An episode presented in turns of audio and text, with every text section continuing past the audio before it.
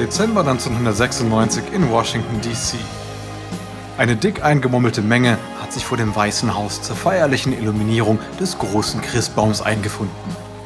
Gleich schaltet US-Präsident Bill Clinton die Lichter an und die Weihnachtszeit beginnt. Nur wenige hundert Meter entfernt allerdings geht es weitaus weniger festlich zu. Im neoklassizistischen Gebäude des US-Finanzministeriums tippt Ignacio Sanchez, ein 35-jähriger Bacardi-Anwalt, nervös mit dem Fuß auf, während er in einem Vorzimmer wartet. Er will wegen Pernod Ricards Anspruch auf Havana Club vorstellig werden. Der französische Spirituosenhersteller möchte vor einem US-Gericht klären, dass er die Marke rechtmäßig besitzt und nicht Bacardi. Sanchez ist nach Washington gekommen, um die Argumentation der Franzosen auszuhebeln. Er sucht dazu Rick Newcomb auf, den stocknüchternen 49-jährigen Leiter von OFAC, der Behörde zur Kontrolle von Auslandsvermögen. Plötzlich schwingt Newcombs Tür auf.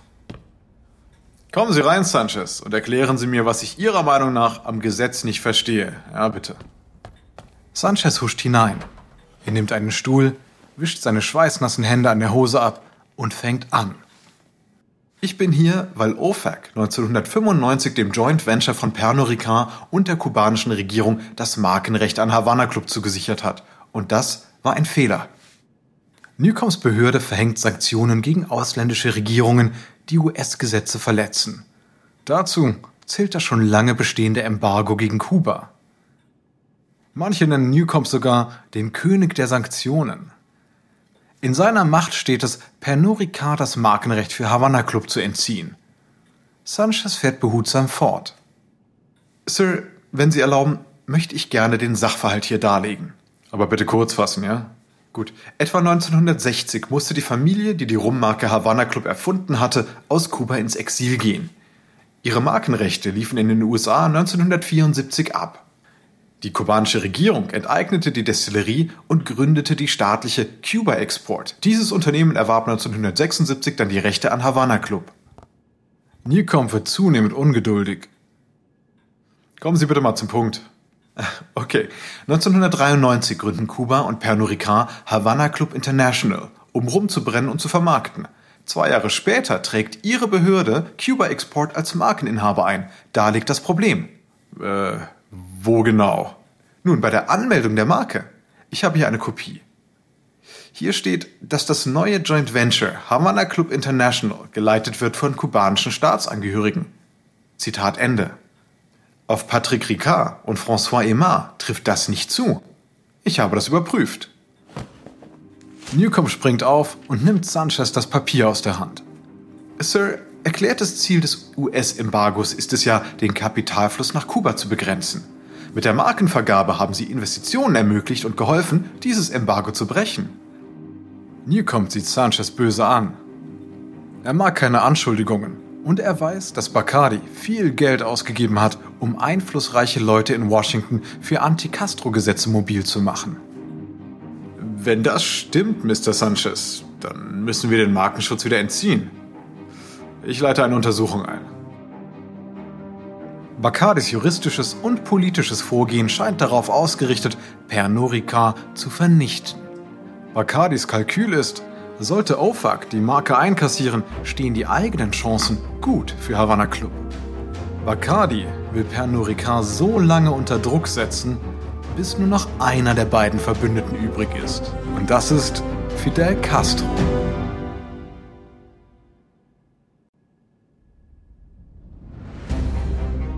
Ich bin Alexander Langer für Wandery und das ist Kampf der Unternehmen.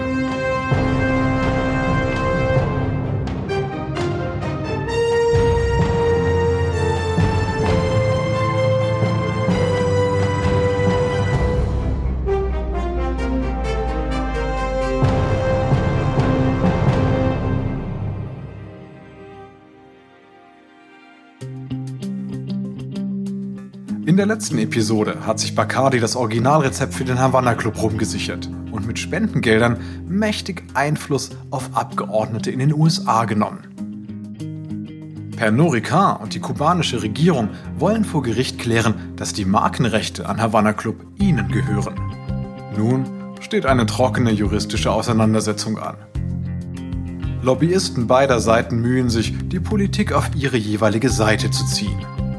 Doch Pernod Ricard hat noch einen Joker in der Hand. Dies ist Episode 4. Hochprozentige Lobbyarbeit.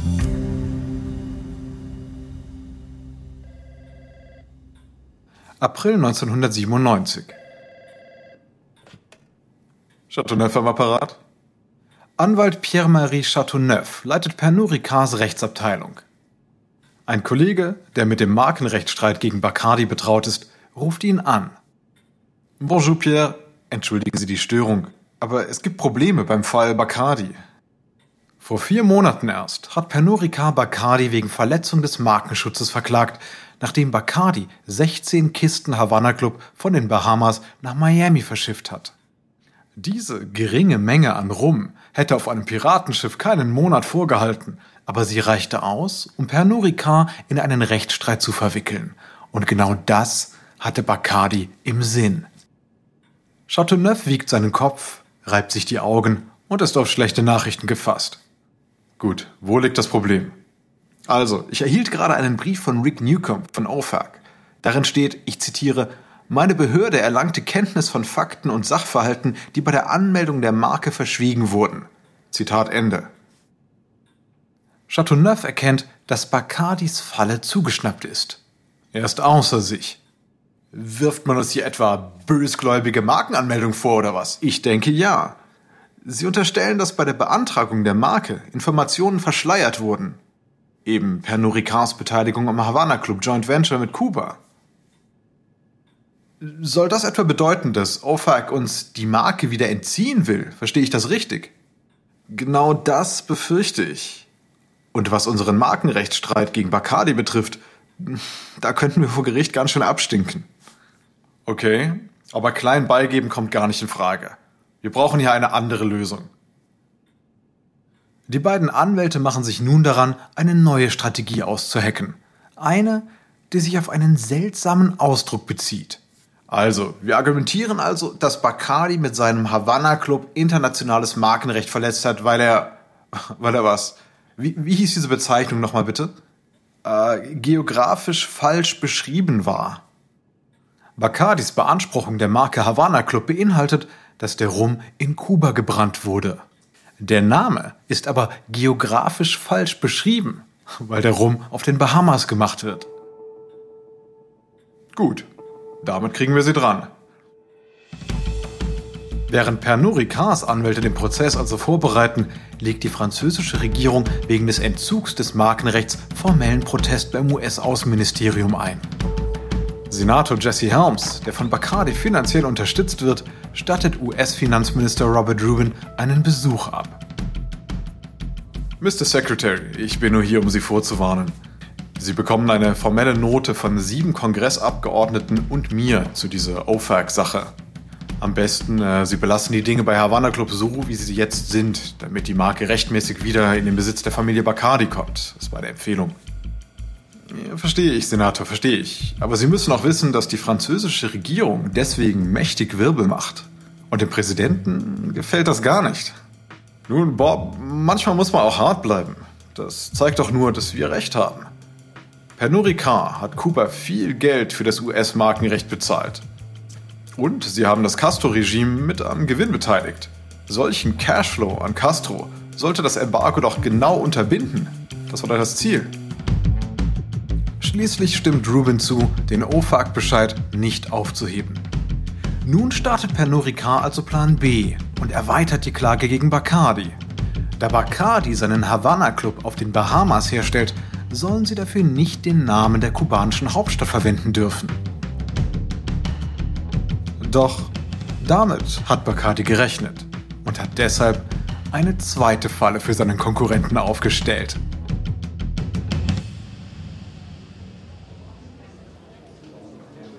Mai 1998.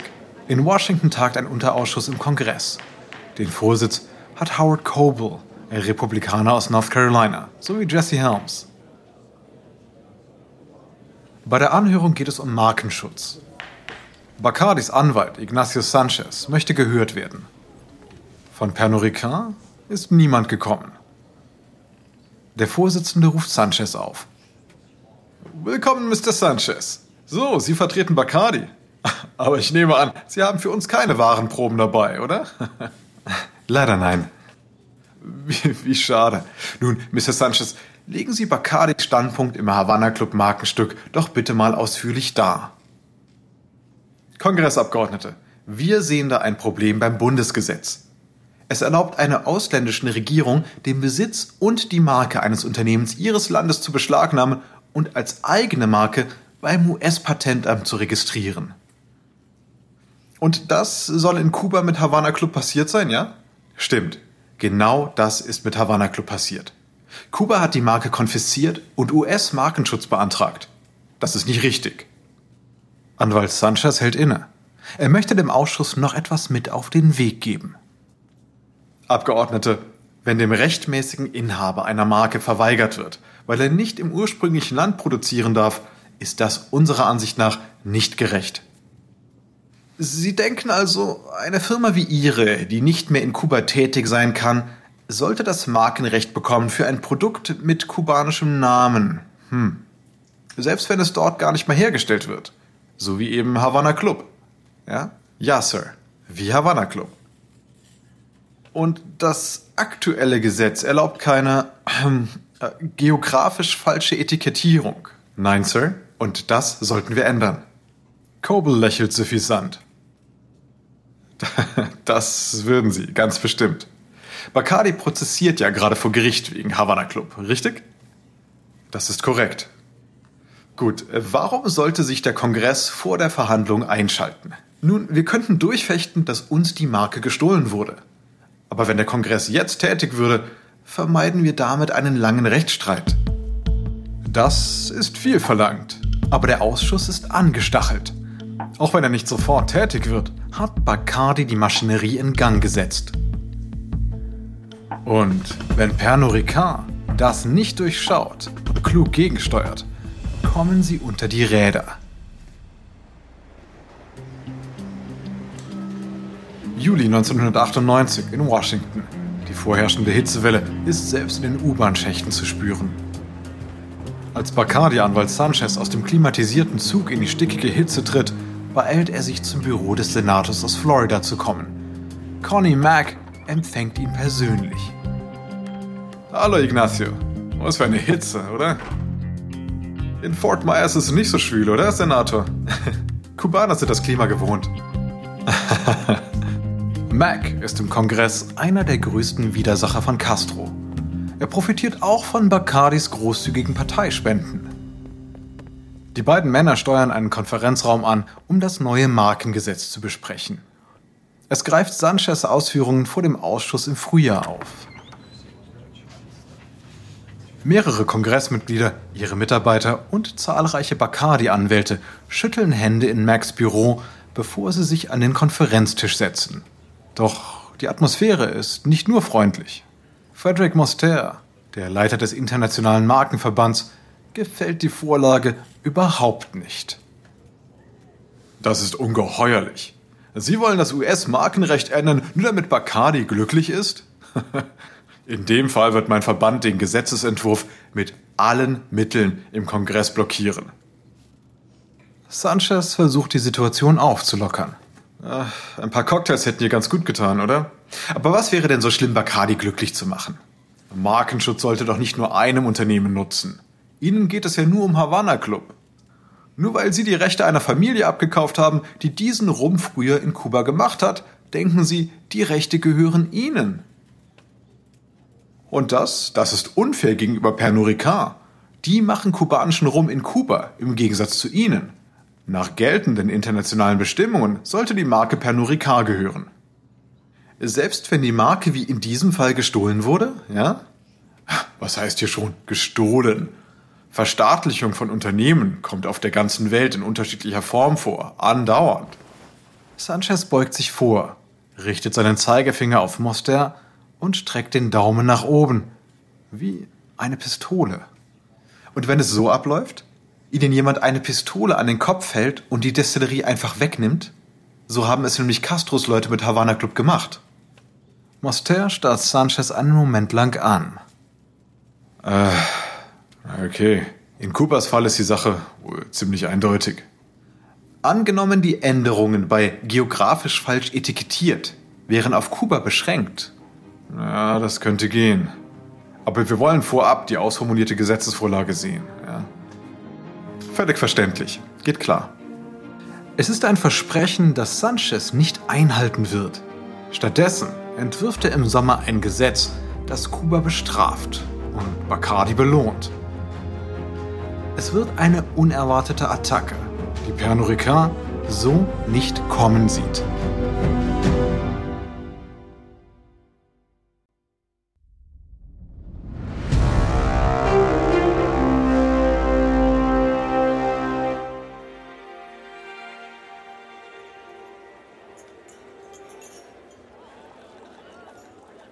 Herbst 1998 in einer angesagten Hotelbar in Washington.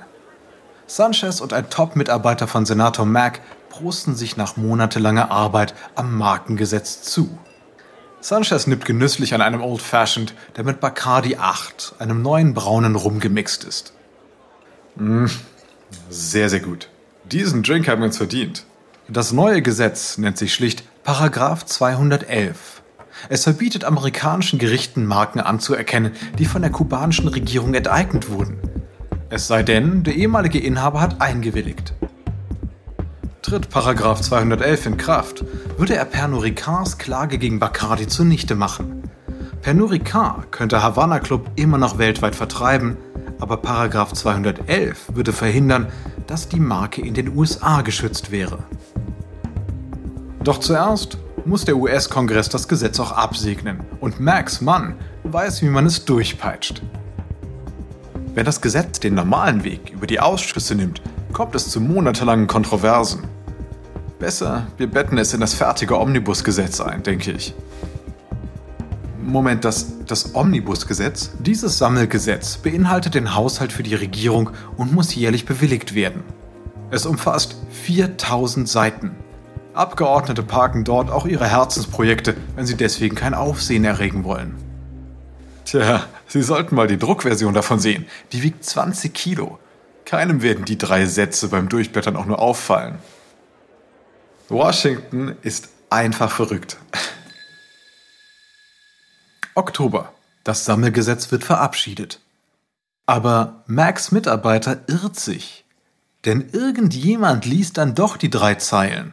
Und das führt zu Panik in der Zentrale von Pernod.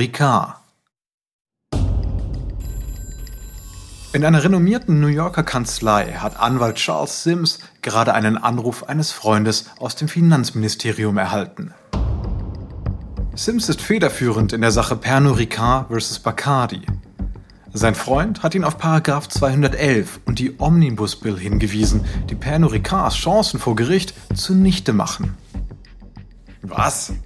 Die schmuggeln das in das Haushaltsgesetz? Ohne Debatte? Ohne Anhörungen? Wie denn das? Keine Ahnung, Chuck. Es wurde von Abgeordneten aus Florida lanciert, die äh, Spenden von Bacardi bekommen. Und die, die werden von unzufriedenen Exilkubanern gewählt. Verdammt. Ich muss Paris informieren. Sims teilt Chateauneuf die schlechten Nachrichten mit. Chuck, das ist Irrsinn. Wie können Sie Washington derart manipulieren? Wie viele Lobbyisten beschäftigen die denn? Äh, ich habe hier von 14 und mehr gehört. Sie geben Millionen für Lobbyarbeit aus und waren auch großzügig zu Abgeordneten aus Florida. Chateauneuf legt seinen Kopf zurück und starrt an die Decke seines Büros. Dann fängt er sich wieder. Chuck, ich muss telefonieren. Chateauneuf ruft Mark Orr, Pernod Ricards Top-Lobbyisten in Washington an. Er muss wissen, was Bacardi als nächstes planen könnte. Ich kapiere einfach nicht, was Bacardi da abzieht, Mark. Sie haben OFAC und den Kongress manipuliert. Ja? Das ist nicht die französische Art, Unternehmen zu führen.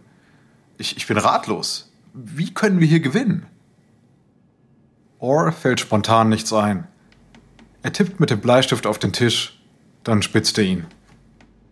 Mark? Hallo? Sind Sie noch dran? Ja, ja, ja, ja. Ich denke nach.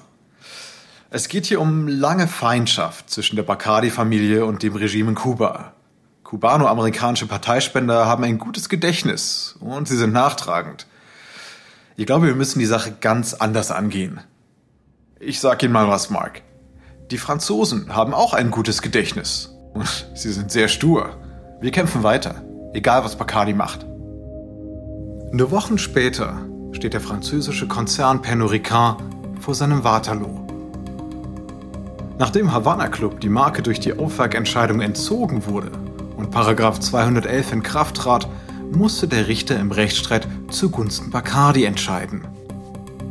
Doch als alles schon verloren scheint, bekommt Pernod Ricard Unterstützung, und zwar von Maximo Lieder höchstpersönlich. Es ist ein schwüler Frühlingsnachmittag in Havanna. Fidel Castro betritt die Bühne einer improvisierten Kundgebung unter freiem Himmel. Castro ist inzwischen klar, dass Paragraph 211 Pernod Ricards Niederlage gegen Bacardi besiegelt. Castro, bekannt für seine zündelnde Rhetorik, plant seinerseits eine wirtschaftliche Breitseite auf die US-Wirtschaft abzufeuern.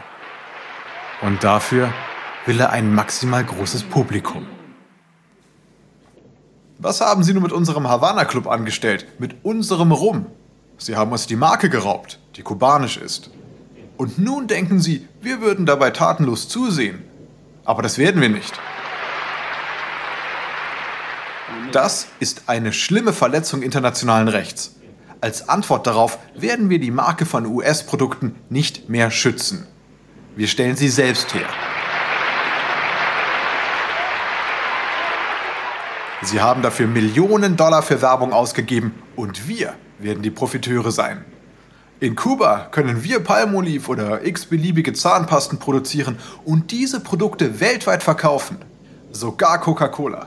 Bald werden die Leute sagen, Caramba, probieren wir die kubanische Coca-Cola. Die Rede dauert ganze vier Stunden. Castros letzte Salve gilt Bacardi. Wir haben unserer Getränkeindustrie den Auftrag erteilt, mit der Bacardi-Herstellung zu beginnen. Bacardi ist kubanisch. Der Rum gehört uns und er wird besser schmecken als ihrer.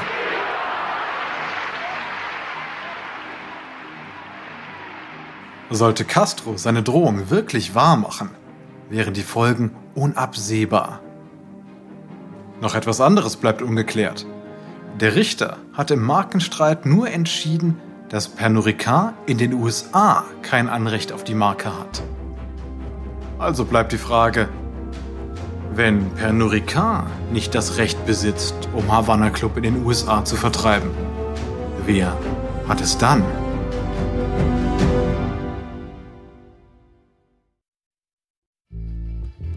Dies ist Episode 4 von Bacardi gegen Pernod Ricard aus Kampf der Unternehmen von Wandery.